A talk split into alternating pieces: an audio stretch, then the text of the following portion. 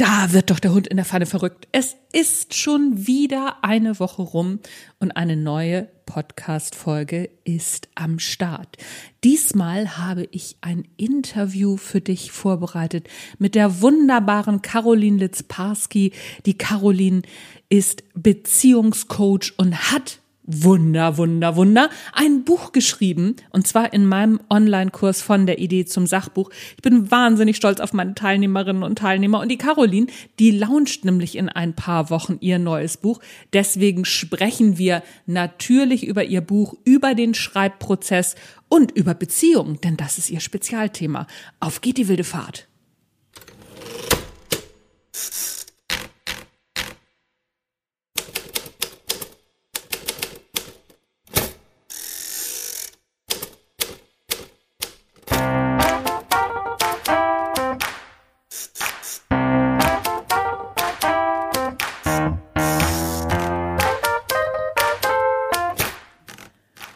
Zusammen, mein Name ist Anja Niekerken und das hier ist der Schreibmarketing und Mindset Podcast mit Energiefreude am Tun und jeder Menge guter Laune. Ich treffe mich regelmäßig mit interessanten, spannenden und sehr klugen Leuten, um zu erfahren, wie sie so unterwegs sind, warum sie tun, was sie tun, wie sie es tun und um von ihnen zu lernen. Außerdem gebe ich meine Erfahrungen rund ums Schreiben und rund ums Marketing zum Besten in der Hoffnung, dass es dir auf deinem Weg ein Stück weiterhilft und im besten Falle dich auch noch unterhält. Also starten wir rein in die neue Folge.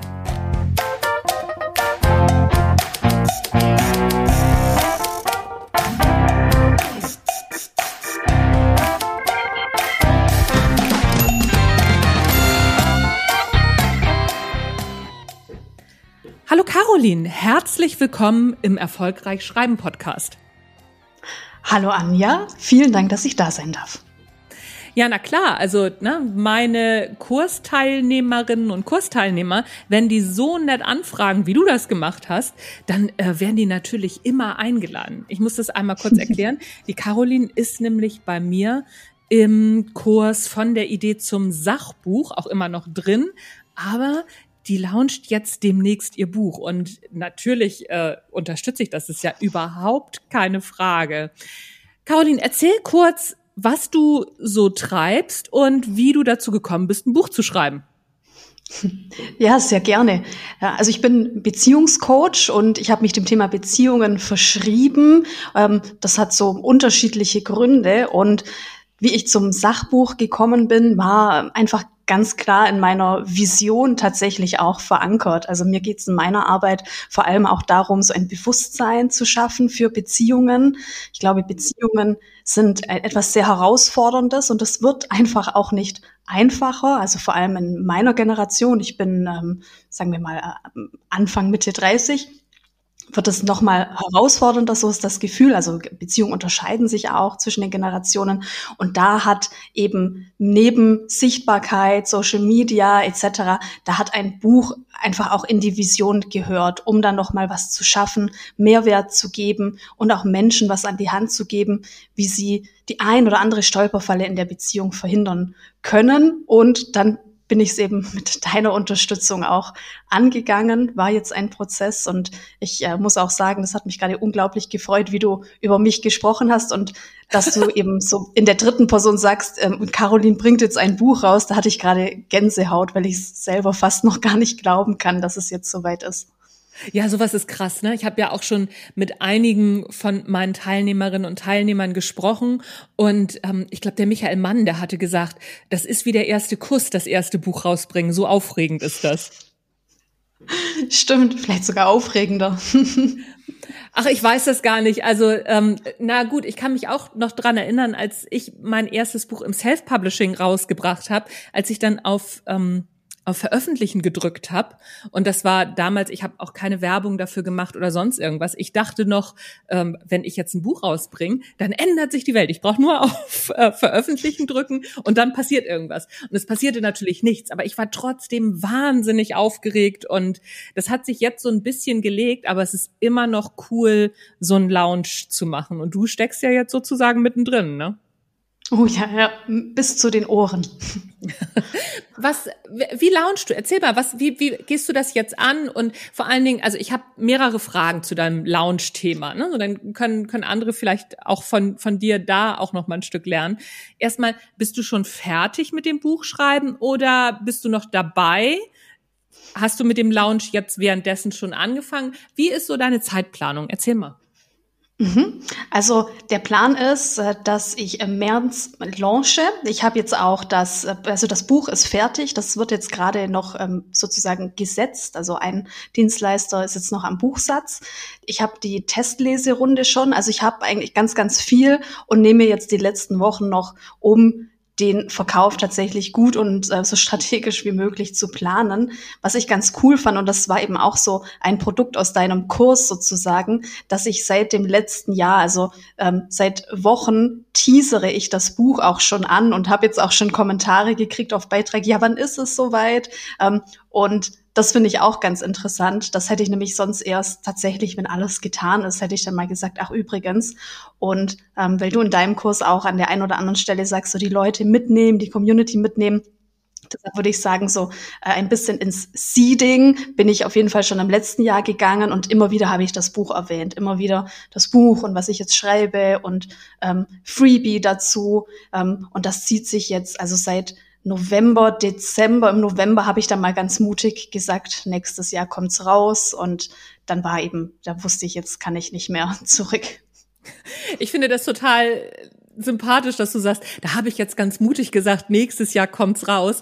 Auch das kann ich, also das kann ich immer noch zu 100 Prozent nachvollziehen, weil ich habe jetzt zum Beispiel auch gerade so ein Thema ich schreibe ja gerade, beziehungsweise wir sind jetzt auch in die Produktion gegangen, mit dem Springer Gabler Verlag wieder ein Buch. Eigentlich war es geplant, das noch im Herbst rauszubringen. Und ich habe das auch immer schon angeteasert musste dann immer weiter teasern, weil es passierte einfach nichts, weil es wurden dann die Leute krank im Verlag und dann habe ich zwischendurch das einfach mal verschlammt und äh, dann wurde das im Verlag noch immer weiter rausgezögert, weil da wirklich, da sind die Leute mit Corona und Grippe über, über Herbst und Dezember ausgefallen ohne Ende. So, und jetzt sind wir soweit, ne, das, das Buch, also wir haben es soweit jetzt durchgearbeitet, jetzt ist es im Satz. Jetzt wollen wir hoffen, dass äh, im Satz jetzt nicht noch was Großartiges passiert. Weil man muss echt mutig sein und sich trauen und sagen, ey, wenn ich es dann nicht schaff im Januar, so what? Dann sage ich so, ey, ich habe es nicht geschafft, da sind die und die Sachen passiert, aber man muss sich schon ein Herz fassen, ne? Total. Ich habe jetzt auch ein paar Podcast-Folgen produziert und dann habe ich im Sprechen, habe ich sozusagen das Datum verkündet, was ich mir so grob berechnet habe, aber ich habe halt noch nicht das gesetzt und habe dann im Podcast einfach gesagt, ja, also am 9. März um 19.30 Uhr mache ich die Buchlaunch-Party und bis dahin ist es dann, und da kannst du es auch kaufen an dem Tag. Und Jetzt habe ich schon so ein bisschen die innere Stimme, oh, was ist, wenn jetzt wirklich, also es kann ja einfach im Self-Publishing auch nochmal von außen irgendwie was ähm, schief laufen oder ich übersehe was. Aber jetzt bin ich ganz fehlerfreundlich, weil dann bestellt man es halt erst vor am 9.3. Also das müsste, glaube ich, technisch möglich sein und ähm, wollte jetzt einfach auch die Klarheit. Aber da, das ist natürlich schon so, es sind so viele Faktoren rund um den Buchveröffentlichungsprozess. Da ähm, darf man mutig sein und dann vielleicht halt auch fehlerfreundlich, wenn es halt nicht genau das Datum sozusagen ist. Das finde ich eine großartige Einstellung, ne? weil so viele haben dann Angst davor. Ja, und was ist denn, wenn es nicht am 9. ist? Ja, dann ist es nicht am 9., dann ist es am 12. Und dann sagst du so, ja, ist was dazwischen gekommen. Da reißt einem keiner den Kopf ab. Und es ist auch so, selbst wenn 100 Leute vorbestellen wollten, die 100 Leute sagen nicht, sagen dann nicht, ach so, ja, nee, dann lese ich das Buch nicht, dann interessiert mich genau. das Thema nicht. Das ist ja Quatsch. Das stimmt, ja, ja. Ähm, so, jetzt muss ich noch mal selber den, den Faden irgendwie wieder aufnehmen. Ah, genau. Was, du hast jetzt gesagt, am 9. ist deine Buchlaunch-Party. Wie planst du die? Also was, was hast du da geplant? Da bin ich ja auch neugierig. Einfach mal, vielleicht könnte ich da noch was lernen. ja, ähm, also der bisherige Plan ist, also die Buchlaunch-Party, das ist einfach sowas, ähm, das möchte ich so einfach tatsächlich feiern. Da möchte ich ähm, Family und Friends online einladen, natürlich auch meine Community. Ähm, in der Buchlaunch-Party habe ich bisher geplant, dass ich halt eine Lesung mache. Im besten Fall erfrage ich vorher bei den Angemeldeten so eine Präferenz, eher Trennungskapitel, Partnerwahlkapitel oder mitten in der Beziehung Ich möchte ein Gewinnspiel vorher machen, das heißt, ich mache auch eine Verlosung. Und wenn ich ganz mutig bin, das ist jetzt so in meiner Konzeption, die bisherige Idee, möchte ich auch ein kleines Live-Coaching machen. Also ich nehme nämlich an, die Community, die eben auch sich für das Buchthema interessiert, die hat eben möglicherweise die ein oder andere Herausforderung in der Beziehung. Und wenn sich das ausgeht, dann möchte ich da so ein Angebot machen, so ein bisschen Hot Seat ähm, Coaching. Ah, das ist okay. so bisher ähm, der Plan. Also ähm, wie auch immer das dann im Detail aussieht, auf jeden Fall möchte ich halt so einmal noch zusammenkommen. Ich möchte einmal in die Kamera lachen und weinen ähm, und allen vielleicht und einfach diese Freude teilen und das auch für mich tatsächlich feiern. Ach, wie schön. Äh, ich hoffe, ich kriege auch eine Einladung. Ne? Das ist, ähm, äh, wollte ich nur mal sagen. Ich weiß nicht, ob ich am 9. kann, das kann ich so noch gar nicht sagen. Aber eine Einladung will ich auf jeden Fall auch haben. So, dass wir das schon mal geklärt hätten. Schreibe ich direkt auf, Anja. Ja, ja, perfekt, perfekt. Ich komme noch mal zurück zu deinem Thema. Es interessiert mich natürlich auch. Wir haben da ja auch zwischendurch immer mal so ein bisschen gescherzt in den in unseren Zoom Calls, weil ich bin ja schon über 25 Jahre verheiratet und auch nicht die Generation, sag ich mal. Hattest du nicht irgendwie gesagt Generation beziehungsunfähig? War das nicht irgendwie so? Äh, genau, ja, das ist mein ähm, so, wie sage ich, mein mein Sub-Subtext sozusagen, auch wenn es nicht im Titel erscheint. Ah, ja, ja, genau. Genau, das war, ich erinnere das nämlich. Und deswegen interessiert mich das einfach so von der, von der Thematik her, was sich denn da verändert hat. Da haben wir nämlich im Zoom-Call nämlich nicht drüber gesprochen und das ist mir im Hinterkopf geblieben. Was hat sich denn so generationsmäßig verändert und warum in Beziehungen? Das interessiert mich.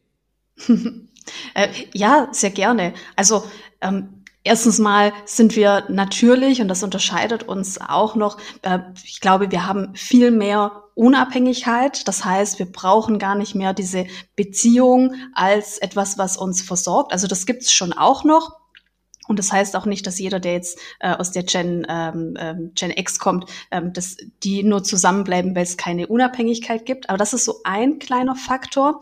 Ähm, äh, die Lebenserwartung steigt. Das heißt ähm, sowieso, das ist was, was wir jetzt über die letzten Generationen sowieso beobachten können. Je länger wir leben, desto eher entscheiden wir uns dann vielleicht mal diese Beziehung nicht fortzuführen.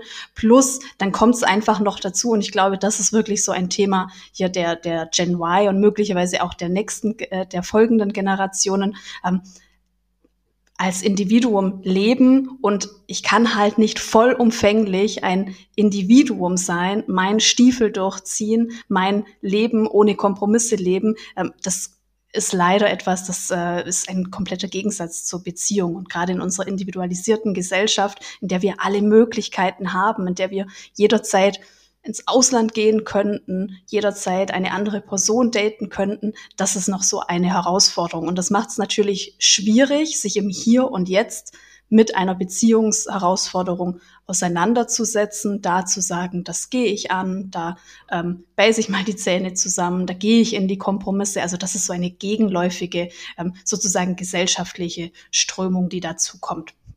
Ja, ich finde das ganz, finde ich ganz interessant, weil der Punkt an der ganzen Sache, der, ja, der, der mich da auch so anspricht, ist, dass wir ja kein Beziehungsvorbild in dem Sinne haben, was uns vorlebt. Ach so, ich kann individuell sein und trotzdem eine Beziehung haben, sondern wir haben ja noch so dieses Bild, also ich ja sowieso, aber du wahrscheinlich ja auch, von Eltern, die sich in irgendeiner Form ja zusammengefunden haben und ähm, jeder muss ein Stück aufgeben, damit man das so zusammen machen kann das ist, glaube ich, auch mit so einem Punkt, ne? so dass da auch Vorbilder, finde ich, fehlen. Oder sehe ich das falsch?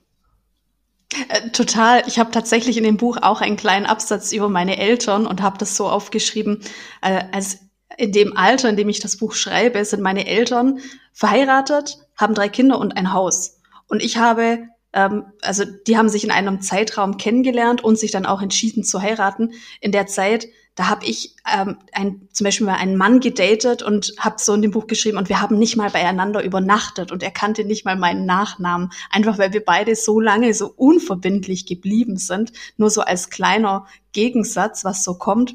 Ja. Ähm, und da habe ich es dann so aufgegriffen, also vor allem eben Erwartungen aneinander, dass sich die Erwartungen unterscheiden und ähm, auch wie viele Ebenen wir in einer Beziehung erfüllt haben wollen. Also wir wollen ja, ja, nicht nur Versorger und Augenhöhe, sondern wir wollen vielleicht auch noch spirituellen Mentor, wir wollen besten Freund, beste Freundin ähm, und äh, vielleicht am besten noch Businesspartner, also die Unternehmen gründen mit dem Partner oder Partnerin. Das ist so der neue sexy Trend und das Relationship wow, das Goal ist aber sozusagen. Auch wahnsinnig viel, ne? Das ist ja wahnsinnig, aber das ist ja wahnsinnig viel, was da auch auf so eine an Erwartungshaltung in so eine Beziehung reingebracht wird, ne? Mhm, ja, total. Das, das kann das einfach nur scheitern. Ja, ja, ganz ja, realistisch ja, sind, ja. Naja, klar. Ich glaube, also ich glaube, du, du musst mich mal interviewen, weil ähm, wir, mein Mann und ich, wir sind echt tatsächlich so das, das genaue Gegenstück dazu, weil ähm, wir schon auch so eine immer, ich glaube, das hatte ich dir mal erzählt, ne, wir so eine Beziehung führen. Wir verabreden uns und wir haben auch tatsächlich einen Sohn und wir verabreden uns alle drei, wenn wir was gemeinsam machen wollen und ansonsten macht hier jeder sein Ding. Mhm. Ah ja. Also wir haben und das machen wir schon, das, das haben wir schon immer so gemacht. Und das ist eine ganz, also wirklich eine ganz andere Nummer. Wir haben jetzt unser Haus verkauft und ähm, sind in eine kleinere Wohnung gezogen, weil unser Sohn, der macht jetzt Abi, der geht im Sommer ähm, geht er studieren. Und ähm, wir haben uns, wir sind dabei, uns ein Expeditionsmobil auszubauen und dann auch den Rest, also unserer Habe zu verkaufen. Also, ne, so, das ist, ich glaube, das ist ähm, zum einen sind wir schon auch ein bisschen exotisch in unserer, also auch in unserem Freundeskreis. Aber ich glaube, das ist auch so ein, so ein, so ein Thema, ähm, ja, wie gesagt, ne, so dass, dass man keine anderen Role Models hat. Also ich, ich hätte das gerne. Ne? So ich würde gerne mehr Leute kennenlernen, die auch so sind, weil ich komme mir immer so bekloppt vor, wenn ich das Leuten erzähle. Ah, ja, ja, total ähm, nachvollziehbar, klar. Aber schön, was ihr dann letztendlich eurem Sohn auch ermöglicht. Also ich nehme an, der wird so in der, äh, genau, wenn er jetzt Abi macht, ist er dann so Gen ähm, Set. Also da dann einfach vorleben, was so geht und was so möglich ist. Und ähm, da höre ich so raus. Also vermutlich habt ihr da einfach ganz viel Gemeinsamkeiten und eine gemeinsame Vision. Und ähm, ja. das ist dann natürlich ähm, ähm, braucht es nicht in jeder Beziehung, kann aber sehr förderlich sein, diese vielen Gemeinsamkeiten. Ja, ja, klar. Also das ist, ähm, da liegst du komplett richtig. Man merkt voll, dass du der Profi in, äh, auf, auf dem Gebiet bist. Das, das stimmt schon. Ne? Also wir haben gemeint, also haben die gleichen Werte.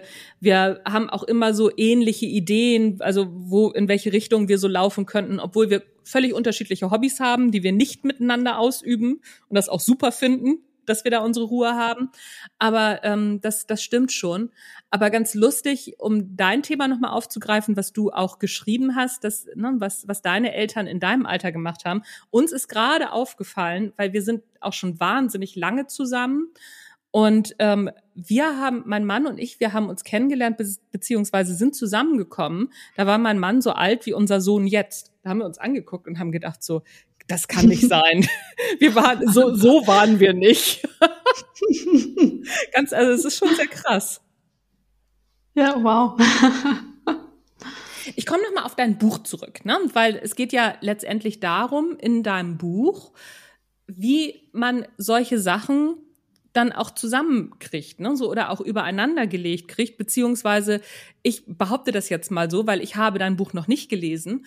Ähm, dass man, dass man auch sagt, so, okay, was kann eine Beziehung denn überhaupt leisten? Erzähl mal, wie, wie du da so vorgehst in deinem Buch und was die Leserinnen und Leser so erwarten dürfen.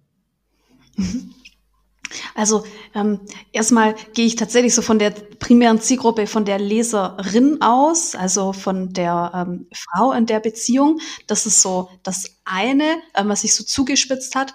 Und was ähm, also mein, mein grundsätzliches Konzept ist, ich habe über meine Arbeit im Beziehungscoaching, ähm, über ganz viel auch, also jede Anfrage, jeden Austausch ähm, habe ich im Prinzip so gesammelt und habe daraus so ähm, klassische Fragen und Stolpersteine gemacht. Und das Buch ist so aufgebaut, dass eine Person da halt, also eine Frau, Leserin oder gerne natürlich auch Leser, da eine Antwort findet. Meine Idee dahinter ist, ganz oft werfen, also so Stolperfallen, die bringen einen sehr aus dem Gleichgewicht. Zum Beispiel, man zieht mit einer Person zusammen und dann fängt man an zu streiten und plötzlich ist es halt einfach so unsexy und man fragt sich, wo ist jetzt die rosa-rote Brille? Und genau in so einer Situation, da könnten sich jetzt Menschen ähm, verleitet sehen, diese Beziehung dann zu beenden. Gerade wenn wir viele Erwartungen haben, na, das ist jetzt nicht der Prinz und das ist jetzt nicht das, was ich mir erwarte von einer Beziehung. In einer meiner Beziehungserwartung muss alles perfekt sein. Dann entscheiden sich viele Menschen da tatsächlich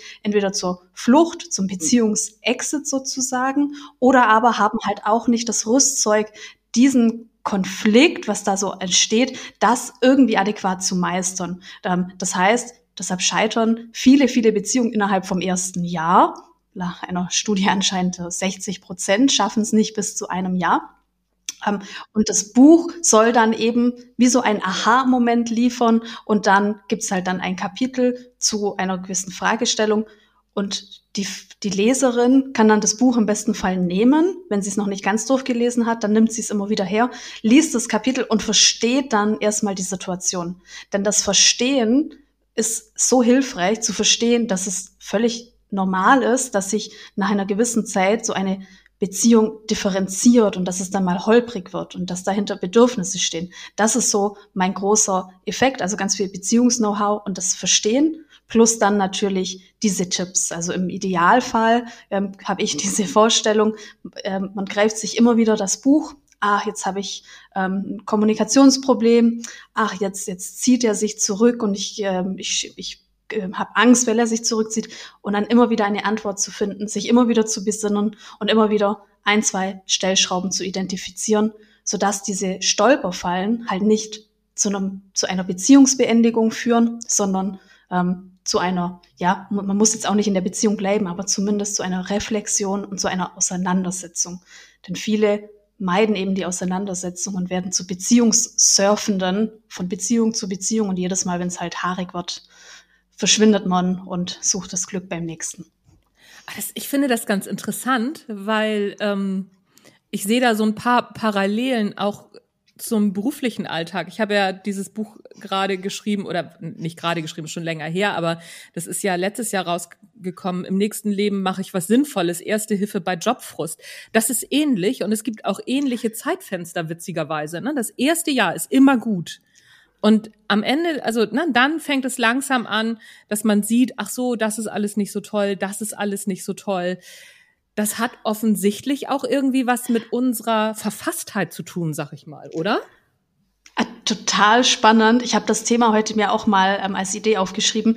Beziehungsunfähigkeit im Job und Jobhopping als das Pendant dazu. Ähm, also ich glaube, dahinter steckt möglicherweise die Art und Weise, wie wir vielleicht eben in Bindung oder Beziehung sind, weil wir sind ja mit dem Job auch in einer Beziehung. Das ist ja auch etwas, ja. was so entsteht und ähm, das äh, gibt's auf jeden Fall und ich glaube, das beobachten äh, könnte man jetzt auch beobachten. Alle ähm, Ach, das ist sechs Monate neuen Job, alles jedes ja, ja. Jahr. So haben wir heute, habe ich heute auf jeden Fall den gleichen Gedanken gehabt. Cool, Ach, dann das ähm, das ist witzig, weil das steht auch so, ich habe ein Kapitel auch dazu geschrieben, ähm, dass die Beziehung zum Job und dass man Beziehungen pflegen muss. Gibt's eins zu eins so ein Kapitel, ich schicke dir das Buch zu. Dann kriege ich aber auch deins. ja, sehr gerne, sehr gerne. ja, krass. So machen wir das. Aber das liegt äh, auch mit daran, weil ne, so ich habe das, ich weiß gar nicht, ob ich das in dem Buch tatsächlich beschrieben habe. Ich weiß aber, dass ich das in der Recherche gesehen habe, dass wir halt in solchen Jahreszyklen halt auch leben. Ne? Also dass das auch solche, also dass dass wir, ähm, wenn wir etwas Neues entdecken, was uns gefällt, dass wir so ein euphorisches Hoch haben, dass wir dann eine Weile auf so einem Plateau sind und dass sich dann sozusagen ähm, dass dieses, dieses euphorische Gefühl abnutzt. Wie hieß das noch? Warte mal. Ähm, äh, ab, abnehmender Grenznutzen oder irgendwie so hieß das. Also hieß das in den ah, Studien. Also so, das ist so ein ganz, ähm, ich glaube, abnehmender Grenznutzen heißt es.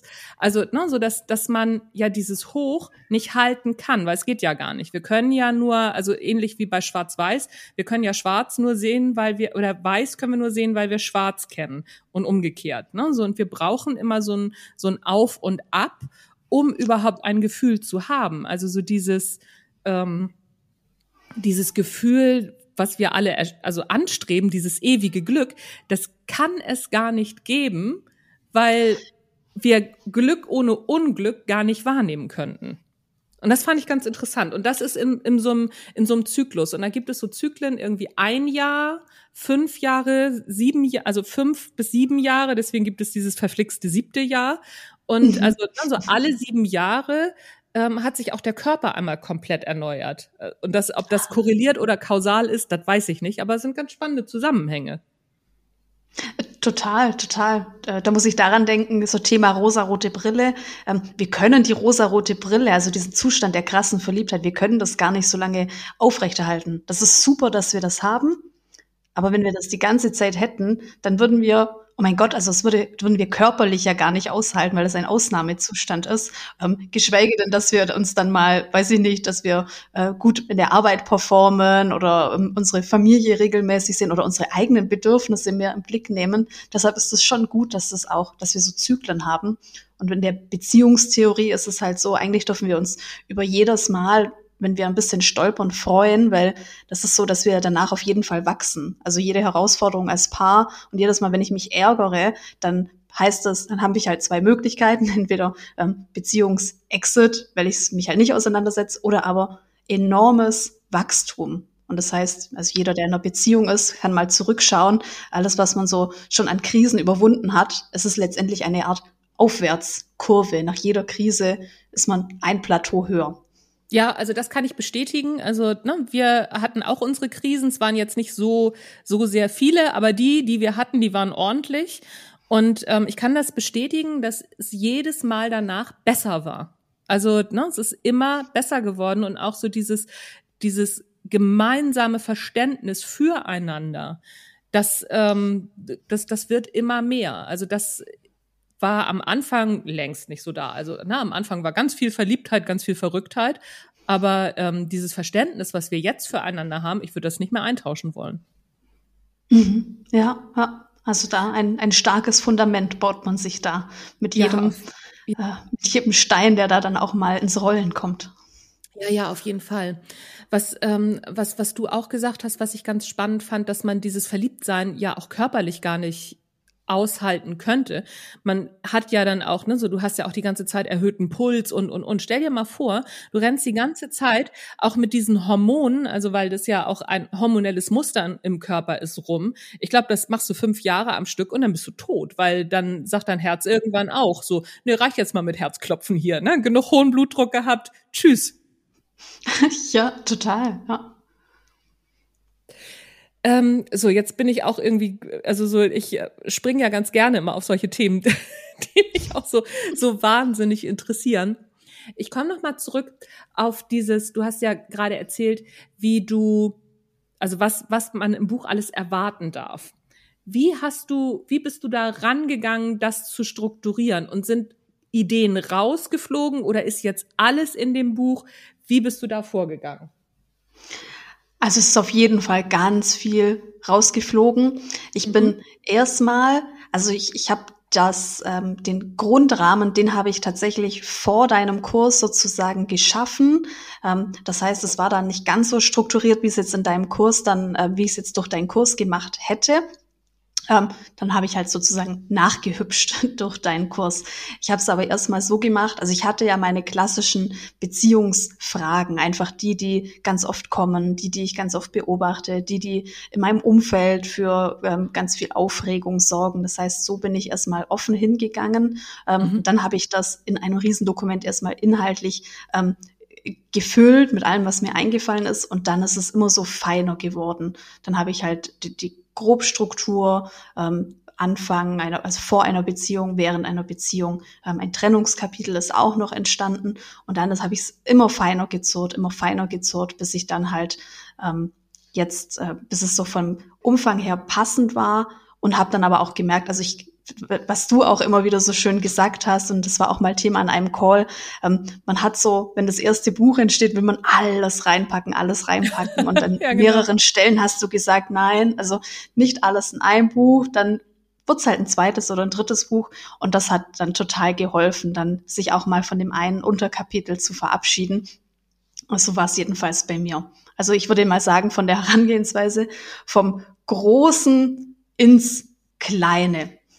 Mm, mm. Aber es ist ja auch eine, eine super, ich sag mal, es ist ja auch eine super Vorgehensweise, letztendlich so ein, so ein Stück wie so ein Bildhauer, ne? So der die Teile wegnimmt, die nicht zum Bild sozusagen dazugehören.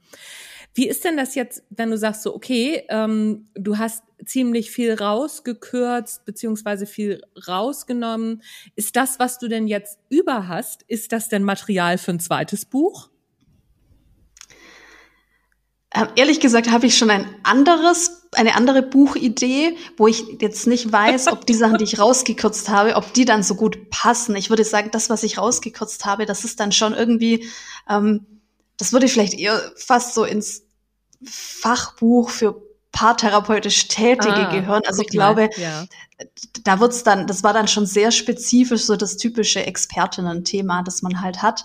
Ähm, mhm. Von dem her ist es jetzt ein Abschied ähm, der vielleicht heißt, dass wir uns nicht nochmal sehen, also diese Kapitel. Das mhm. glaube ich aber wird sich, also ich habe das ganze große Dokument, ich weiß gar nicht mehr, wie das bei mir, äh, wie das Dokument bei mir heißt, aber ich habe das alles noch und die Kapitel sind gekennzeichnet. Äh, ich muss aber sagen, das ist, wenn es ein Abschied ist und diese Kapitel nicht mehr in einem Buch landen, ist das auch völlig fein, denn ähm, für mich war das auch total hilfreich, mich auf diese Art und Weise mit der mit der Theorie noch mal zu beschäftigen. Und ich bin selbst fachlich einfach noch mal, noch mal ein Stückchen ähm, gewachsen durch diesen Buchschreibprozess. Von dem er hat alles, also auch jeder, der jetzt ein Buch schreibt und sich verabschiedet von Kapiteln, ähm, es hat auf jeden Fall was gebracht, dass ihr euch mit diesen Kapiteln beschäftigt habt und dass ihr die erstellt habt. Ihr könnt die, also wenn ihr sie nicht mehr irgendwo anders nutzt, dann habt ihr das für euch selbst als großes Wachstum, äh, Wachstumschance. Und das ah. hilft dann auch wieder beim Kürzen. Toll. Also ähm, ich feiere das hier gerade. Ich sitze hier ähm, gerade hin und her hüpfend auf, auf meinem Sofa, weil genau so ist das nämlich. Wenn du als Expertin oder als, ja, als Selbstständiger, selbstständige Coach ein Buch schreibst, du machst dich so unglaublich vertraut mit deinem Thema und du findest ja auch immer noch zusätzliches Material. Also so, so ging es mir zumindest, ne? so als ich mich mit dem Thema Kreativität zum Beispiel beschäftigt habe da habe ich erst verstanden, ach so funktioniert Kreativität wirklich. Ich hatte vorher so zwar eine ne-, nebulöse Ahnung, aber ich bin immer tiefer in dieses Thema eingetaucht und habe so wahnsinnig viel durch das Schreiben gelernt, dass ich gedacht habe, so eigentlich ähm, hätte sie da schon eigentlich müsste das in so einer Coaching-Ausbildung mit drin sein. Schreib in der Coaching-Ausbildung auch gleichzeitig dein Buch, weil dann weißt du, worum es geht. Auf der anderen Seite muss man natürlich auch erst ein bisschen Erfahrung mitbringen. Ne? Ja, das stimmt, das stimmt. Ähm, was, wo wollte ich noch drauf hinaus? Genau. Ähm, du hast ja gesagt, dass die Themen, die du rausgeschmissen hast, dass das eher so wirklich so diese ExpertInnen, dieses ExpertInnenwissen war, was eher was ist so von Coach zu Coach sozusagen. Das ist ein Problem. Ich sehe das immer öfter, dass Menschen, die wirklich eine sehr, sehr gute Ausbildung haben, sehr tief im Thema drin sind, sich in, in so, ah, ja, sag ich mal, in, in dieses Hintergrundwissen so verlieben und der Meinung sind, das muss man jetzt oder ne, und das gerne auch mit nach vorne bringen würden. Haben wir ja auch in, in Zoom-Calls auch schon, schon öfter besprochen. Wie hast du das geschafft, dich davon zu trennen? Puh. Jetzt, ich hoffe, ähm, ich konnte mich davon trennen. Also die Rückmeldung von der Leserunde waren nämlich, das hat mich gefreut. Es ist alles sehr verständlich und paartherapeutische Inhalte. Also ich habe auch, ich, ich habe auch Bücher gelesen. Äh, das ist schon sehr herausfordernd, das einfach so zu, ja, nach, ähm, zu verstehen. Von dem her hoffe ich, dass es mir sprachlich gelungen ist.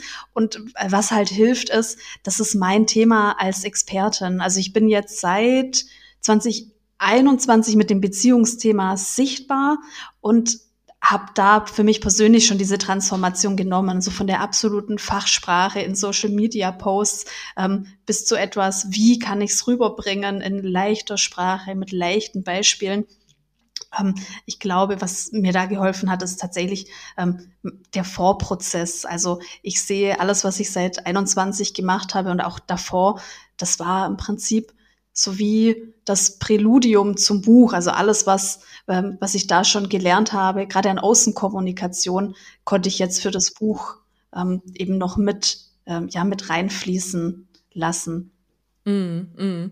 Also das heißt, dass du auch sagen würdest, ey, in dem Moment, wo du als Coach, Expertin, Selbstständiger, Selbstständige unterwegs bist, werde sofort sichtbar, blogge, mache einen Podcast oder ne, so und schreib oder schreib Blogposts auf Social Media, damit du auch an dein eigenes Wissen irgendwie so rankommst, dass du es, naja, nicht so rankommst, aber dass du dein eigenes Wissen so verpacken kannst, dass es die Menschen, die du ja erreichen willst, auch, dass die das auch verstehen.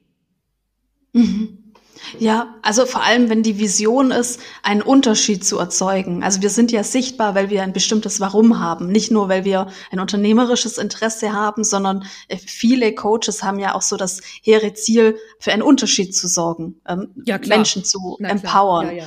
Und dann ist es ja umso wertvoller, dass, also nicht nur, dass wir sichtbar sind, sondern dass wir eben auch auf die Art und Weise kommunizieren, dass es die Personen auch verstehen.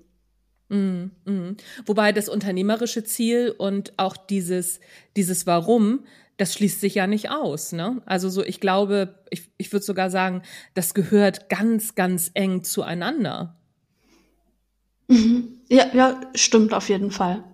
Ne, weil, also ich sag mal, mein, mein Unternehmerin, also es ist ja schon auch mein Ziel als, als Coach, auch davon leben zu können. Ne? Weil wir machen das ja, ich sag mal, also ich, ich sag das manchmal so, so ein bisschen flapsig, ich mache das ja nicht zum Spaß. Also natürlich macht mir mein Job Spaß, überhaupt keine Frage und ich mache das alles gerne. Aber ich bin zum Beispiel nicht auf Social Media, um auf Social Media zu sein, ne? so, sondern ich habe da ja auch ein unternehmerisches Ziel. Trotzdem oder gleichzeitig will ich Menschen empowern. Gleichzeitig ist das richtige Wort. Mhm. Ja, da habe ich mal den Begriff gehört, das unternehmerisches Ziel und intrinsisches Ziel. So das intrinsische Ziel dann zum Beispiel Menschen ähm, zu empowern, endlich mit der Buchidee rauszugehen und ah, okay. das unternehmerische Ziel ähm, halt ja Geld damit Reichweite, Sichtbarkeit. Genau und davon halt auch leben zu können sozusagen. Ah, okay. Ach so, dann, dann wurde das sozusagen, also wurde dieses, ähm, ich sag's ja, ich sag's jetzt mal ganz doof, ne, weil ich habe das ja auch, ne, das, das Helfersyndrom getrennt von dem, ähm, vom Geldverdienen sozusagen. Äh, genau, ja. Ich weiß, ich weiß, das ist sehr, also ne, das ist ein bisschen bösartig formuliert, habe ich auch mit Absicht so gemacht, aus dem einfachen Grund, weil ich mich frage, ähm, was, was, aus welchem Mindset das entsteht, dass man das beides trennt. Also, ne, weil ich, für mich zum Beispiel ist es so, dass das schließt sich doch nicht aus. Warum, warum trenne ich das? Mhm. Ja, voll, voll spannend, ja. Ja, also ich, ich stoße mich an der Trennung gar nicht. Ähm, ich finde es tatsächlich hilfreich, denn ähm, ich muss zum Beispiel dran denken, ich, ich komme gerade aus einer, ähm, also ich bin noch ein bisschen in der Lehre tätig und ähm, spreche da über ähm, Coaching, wie man coacht, wie man berät etc.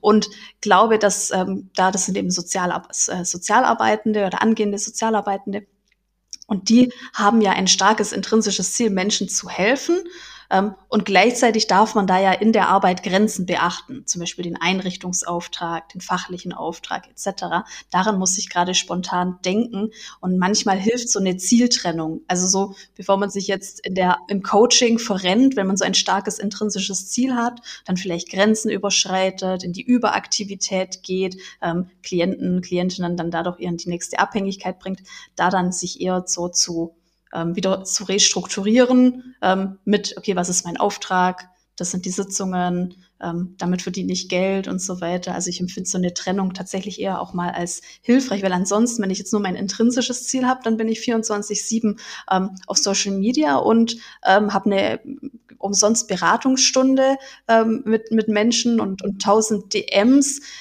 die aber dann irgendwie nachhaltig vielleicht nicht so viel verändern. Und wenn ich dann mein unternehmerisches Ziel habe, dann reduziere ich mein Social Media, ähm, mache so ähm, viel wie nötig, um Menschen zu empowern, habe aber da diese eine Grenze, ah ja, jetzt sollte ich auch noch Geld verdienen damit. Ah ja, okay. Ja, finde ich total gut. Also ähm, das, das kann ich auch total gut nachvollziehen. Vor allen Dingen, was du sagst, dieses ähm, gerade im, im Coaching, ne, so auch so im eins zu eins Coaching, dass man die Menschen nicht in die nächste Abhängigkeit schickt, ne? Weil das Ziel soll ja immer sein, dass sie wieder gehen. Auch wenn sich das so komisch anhört, aber das Ziel ist ja, dass sie wieder gehen und zwar empowered, ne? dass sie, dass sie wissen, ach so geht das jetzt und ich kann das jetzt und jetzt brauche ich dich nicht mehr. Das ist ja immer das Ziel. Ne? So, das stimmt. Da hast, da hast du total recht. Das, das stimmt. Und ich sehe das aber auch ganz oft bei Coaches, die das nicht machen, ne? wo ich dann denke so, ähm, nee, jetzt verkaufen sie dir das nächste, das nächste und das nächste. Das kann ja nicht das Ziel sein. Äh, äh, total, ja. Ich, ähm, da hilft mir auch mein, mein beruflicher Hintergrund. Als Sozialpädagogin ist es halt sowieso mein Ziel. Ich möchte mich halt unnötig machen. Das ist das Ziel meiner Arbeit. Und ja. das hilft. Und gerade jetzt auf das Thema Beziehungen. Also ich kann ja nicht mit ins Ehebett. Ähm, das, das ist ja gar nicht Ach. gesund, sondern auch da. nee, das ist nicht gesund. Also gehört, auch nicht, gehört nicht zum Geschäftsmodell. ah, herrlich. Ja. Ja, aber das ist, ich, ich finde das ganz gut, weil das ist ja auch ähnlich, ich sag mal, auch, auch so äh, wie, wie jetzt bei uns, ne? Ähm, auch beim Buchschreiben. Äh, du weißt jetzt, wie es geht und ne, so dann kann man vielleicht noch mal die eine oder andere Frage stellen. Aber das ist ja das Ziel der ganzen Veranstaltung, ne? dass ich den Leuten beibringe, wie sie jetzt ein Buch schreiben und das am besten dann auch irgendwann ohne mich. Ne? Ja, genau, ja, stimmt. Alles. Also da gibst du den Rahmen, die Tools, bist ähm, Wegbegleiterin für eine ganz, ganz wichtige ähm, Station. Bist dann, weiß ich nicht, ähm, ja, bist, gibst ähm, Wasser wie beim Marathon sozusagen, feuerst an, bist vielleicht dann auch an der Zielgeraden noch mit dabei. Ähm, und dann heißt es aber ähm, weitergehen. Ja, ja, schade, aber ähm, es ist so, ne, so weil mir wachsen ja auch viele von euch immer so ans Herz. Ne? Ich mache das ja auch so gerne, dann bei den Zoom-Calls auch diese ganzen ganzen Geschichten zu hören. Aber ähm, das das ist letztendlich ja das das Ziel, dass dass ihr das dann auch könnt. Und genau so ist es ja beim Beziehungscoaching auch. Oder ist es da anders? Weil ich überlege die ganze Zeit, ähm, jede Beziehung ist ja anders. Kriegt man das dann irgendwann auch alleine hin? Also ich meine, okay, ich ja, aber ähm, wenn man, sag ich mal, aus dieser, also ne, noch nicht so beziehungsfähig ist und das noch nicht so lange veranstaltet hat, sag ich mal. Ja, gerade weil jede Beziehung so individuell ist und weil es ja um die einzelne Person geht, also wie ich Beziehungen lebe, das liegt ja vor allem an, an mir plus die andere Person. Aber ich bin ja ein, ein wichtiger, also ich als Person bin ja der wichtige ähm, Faktor und habe dann vielleicht noch andere äh, Klimafaktoren sozusagen, aber ich bin ein wichtiger Faktor und deshalb gehe ich davon aus, jede Person hat das in sich, um die Beziehung zu führen. Und wenn ich immer sage, Generation beziehungsunfähig, dann ist das sowieso äh, tatsächlich ein Schmarrn, denn wir sind ja grundsätzlich dafür angelegt, in Beziehung zu sein. Das passiert halt nur über unsere Erfahrungen, über ähm, bestimmte äh, viel, weiß ich nicht, so Indoktrination von Social Media, dass es halt so ein bisschen verschüttet ist, so dass wir viele Erwartungen haben, Idealbilder, die sich dann ähm, noch nicht irgendwie dekonstruieren lassen. Und alles liegt aber da. Also alles, um eine erfüllende Beziehung zu führen, das habe ich erstmal in mir. Und in meiner Arbeit geht es dann darum, mit der Taschenlampe hinzuleuchten, plus vielleicht den ein oder anderen, äh, das ein oder andere Werkzeug in den Koffer zu packen, damit die Person dann eben weitergehen kann. Beziehungsweise im Bild der Reise ähm, sage ich immer, hey, ich bin der Rastplatz, wir gucken die Karte an, wir gucken die, die bisherige Wegstrecke an, wir schauen in deinen Rucksack, was brauchst du in deinem Rucksack noch, wo ist das, die nächste Reiseroute, nächste Etappenziel, was brauchst du in deinem Rucksack und los geht's. Oh, cooles Bild. Sag mal, wir hatten am Anfang so ein Stück, hattest du das angerissen, dass ähm, ja früher es auch so war, dass man voneinander auch ja wirtschaftlich ja auch abhängig war, dass man das ja auch machen musste, sag ich mal, in so eine Beziehung zu gehen noch ein bisschen, also noch ein Stück vor meiner Zeit, also meine Eltern noch, da war es tatsächlich ja auch so, dass ähm, die Frau zu Hause geblieben ist und diese ganze Hausarbeit, diese ganze Care-Arbeit ja an der Frau hing und dass deswegen die Männer ja auch so arbeiten konnten. Inzwischen muss sich ja auch die Arbeitswelt wandeln, weil wir ein anderes Bild voneinander haben. Glaubst du, dadurch, dass Frauen jetzt so unabhängig sind, glaubst du, dass das, ähm, dass dieses Bild oder dass diese traditionelle Beziehung, dass das eine Gesellschaft, also dass das gesellschaftlich indoktriniert ist, dass wir von uns aus, von Natur aus eigentlich gar nicht so monogam sind? Einfach nur mal, was, was ist so deine Meinung dazu? Oh, ähm, gute Frage. Also du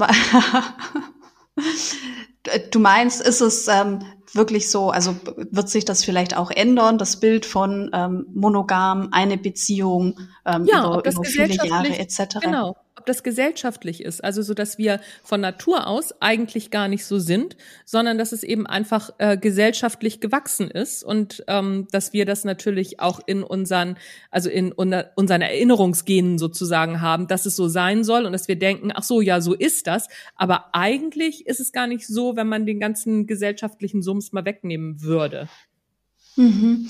Also Beziehung ähm, wie wir Beziehung leben, das ist ja auf jeden Fall eine gesellschaftliche Konstruktion. Da können wir allein schon mal in andere Kulturen gehen. Da ist Beziehung auch schon mal wieder was ganz anderes. Andere Rollen, ähm, Rollenbilder oder in ähm, manchen Kulturen ähm, sieht man viele Frauen, die halt dann die Kinder alleine großziehen und der Mann hat ähm, eigentlich ja sechs, sechs Kinder von, von drei Frauen, ähm, was halt einfach so entsteht. Von dem her ist es sowieso eine Konstruktion und jede Konstruktion ist äh, gesellschaftlich und ähm, gibt tausend Facetten, das anders umzulegen. Was ich aber glaube, ist, ähm, dass wir jetzt so hier im Dachraum, würde ich mal sagen, oder europäischen Raum, haben wir schon ähm, auf jeden Fall viele Bilder zu einer Beziehung, wie Beziehung sein soll. Und zum Beispiel gehört da ja auch dazu, dass wir ganz selten über Beziehungsprobleme sprechen und dass Paartherapie zum Beispiel noch sehr ähm, so äh, verschrien ist. Also auch das ist ja so Teil der, der Konstruktion. Das ist natürlich auch, ähm, auch sehr schade. Ob wir, äh, ich glaube, dass wir die Monogamie als Beziehungskonstrukt hier in diesem Raum, das haben wir ja aus einem bestimmten Grund, weil eine monogame Beziehung ja erstmal ganz viel Verlässlichkeit bietet und das in einer hochkomplexen Welt natürlich auch Sicherheit gibt, äh, vor allem jetzt natürlich auch Sicherheit für den Part, der vielleicht eher in einer Abhängigkeit ist, was ja oft ähm, die Frau ist, ähm, allein schon äh, durch das Kinderkriegen etc. Das heißt, wir haben da auf jeden Fall schon Vorteile und dürfen uns in den nächsten Jahren ja auf jeden Fall fragen, und das würde ich auch jeder Beziehung, jeder Mensch, jeder Person in einer Beziehung empfehlen, jeder darf für sich hinterfragen im Beziehungsmenü, wie möchte ich meine Beziehung leben? Auch das ist ja das Tolle, dass wir die Möglichkeit haben, unsere Beziehung so zu leben, wie wir es für uns als passender achten. Und ähm, ob ich heiraten, also heiraten, das ist ja schon was, äh, gehört heiraten jetzt noch in mein Lebensmodell? Muss das sein? Ähm, gehört Zusammenwohnen in mein Lebensmodell? Und das finde ich so spannend beim Thema Beziehungen, gerade in der heutigen Zeit, die Vielfalt, die wir da haben.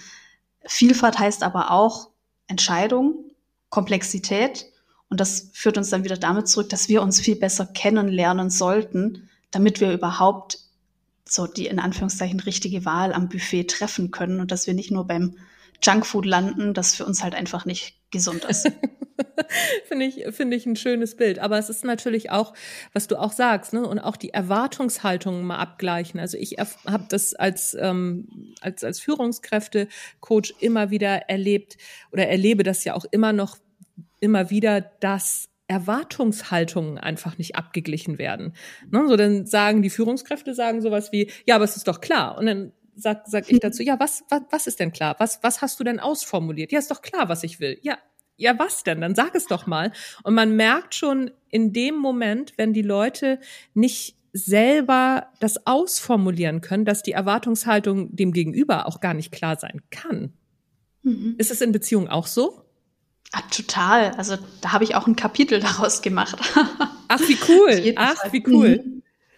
Das ist, das Darum finde ich, ja. das finde ich total, finde ich total gut. Also ich bin wirklich wahnsinnig gespannt auf dein Buch. Also ich will eine Einladung zu deiner Lounge Party, definitiv. Und ich möchte auch dein Buch, dafür kriegst du auch meins. Also, ne? Das ist sehr gerne. gesetzt. Das, das ist gesetzt. Und wenn man dich sucht, wo findet man dich denn? Ja, also ähm, gerne mal bei Instagram vorbeischnuppern. Da heiße ich Caroline-Litzbarski. Da versuche ich, also da gebe ich schon Content, ähm, nehme auch Leute mit in meine Beziehungen, denn ähm, nur weil ich über Beziehungen schreibe, heißt es das nicht, dass ich nie Beziehungsprobleme hatte. Also im Gegenteil, ich bin eben selbst auch Teil der Generation beziehungsunfähig und bin da auch relativ transparent in dem, wie ich meine, also nicht wie ich meine Beziehung führe, aber ähm, was ich zum Beispiel mache, damit halt meine Beziehung einfach so erfüllend wie möglich ist. äh, und sonst auch gerne auf meiner Seite und äh, litzbarski-coaching.de und da ist dann auch ähm, jetzt schon das Buch verlinkt, die Warteliste und zu dem Zeitpunkt ähm, der Veröffentlichung ist vielleicht schon ein Amazon-Link drin, das weiß ich nicht, schauen wir mal, oder eine Vorbestellung, aber da gerne mal schauen und ähm, schauen, was sich da auf der Buchseite so tut. Ja, genau. Ich habe da nämlich vorhin, vor unserem Gespräch auch reingeguckt. Caroline hat eine wahnsinnig vorbildliche Homepage, also kann ich jedem empfehlen. Ich verlinke die natürlich hier in den Shownotes und auch Carolins Instagram-Profil, damit man sie findet und ähm, natürlich dann auch fleißig das Buch vorbestellt. Caroline, ich danke dir für das Gespräch. Also es war wahnsinnig interessant. Ich habe viele neue Anregungen über Beziehungen bekommen. Ich hoffe, das ging allen anderen auch so. Und ähm, natürlich auch, was das Schreiben anbelangt. Vielen Dank, Caroline, für das Gespräch. Vielen Dank, Anja. Danke für dieses tolle Gespräch. Hat mich sehr gefreut. Ja, da sind wir doch wirklich vom Hölzken aufs Stöcksken gekommen, oder ich zumindest. Ne? Zwischendurch habe ich den Faden immer mal wieder verloren, aber hey, shit happens, so ist das, wenn man sich nett unterhält und wenn man ins Klönen kommt. Übrigens, die Caroline hat auch bei mir auf dem Blog schon einen Artikel geschrieben. Und zwar heißt der Artikel, was tun, wenn Schatzi aufs Schreiben eifersüchtig ist. Verrückt, oder? Weil Schreiben dauert ja auch immer so ein bisschen und ist ja auch ein Stück weit Arbeit. Und wie ist denn das, wenn Schatzi dann an der Seite steht und quengelt und sagt, du sag mal, wir wollten doch, ne? Und wollen wir jetzt nicht mal? Und du denkst, nee, ey, ich muss hier noch diese eine Seite zu Ende schreiben. Dafür hat die Caroline auf meinem Blog einen Artikel beigesteuert. Den verlinke ich dir natürlich auch hier in den Show Notes. Und wenn du Lust hast, einen Artikel rund ums Schreiben, rund ums Marketing, rund um Content-Produktion. Vielleicht gibt es da ja irgendwas, was man so, so verlinken könnte oder wo es so ein, so Link zu deinem Business gibt. Wenn du da eine Idee hast und du hast Lust, einen Blogartikel in meinem Blog für meinen Blog zu schreiben, dann schreib mir unter Fragen at anjaniekerken.de und schreibt mir den Vorschlag für den Blogartikel. Ich freue mich. Ich bin wirklich offen für solche Sachen. Und ja, wie gesagt, ich freue mich immer über neue Themen und vor allen Dingen über Verknüpfungen von fremden Themen, wie zum Beispiel Beziehungen und Buch schreiben. Das, solche Sachen gefallen mir immer, weil auf solche Ideen komme ich natürlich nicht. Ich habe da so meine Marketing- und meine Schreibbrille auf, dass ich auf die Idee gar nicht gekommen wäre. Und mein Mann ist das schon so gewohnt, dass wenn Mutti schreibt, er irgendwie, keine Ahnung, am Autoschrauben geht oder so. You know what I mean. That's it, Folks and Friends, das war's für heute von mir. Mein Name ist Anja Niekerken. Bleibt mir gewogen. Nächste Woche geht's hier wieder weiter. Ich weiß noch nicht genau, mit was für einem Thema. Vermutlich irgendwas mit Marketing, Content oder Schreiben. Verrückt. Bis dann. Tschüss.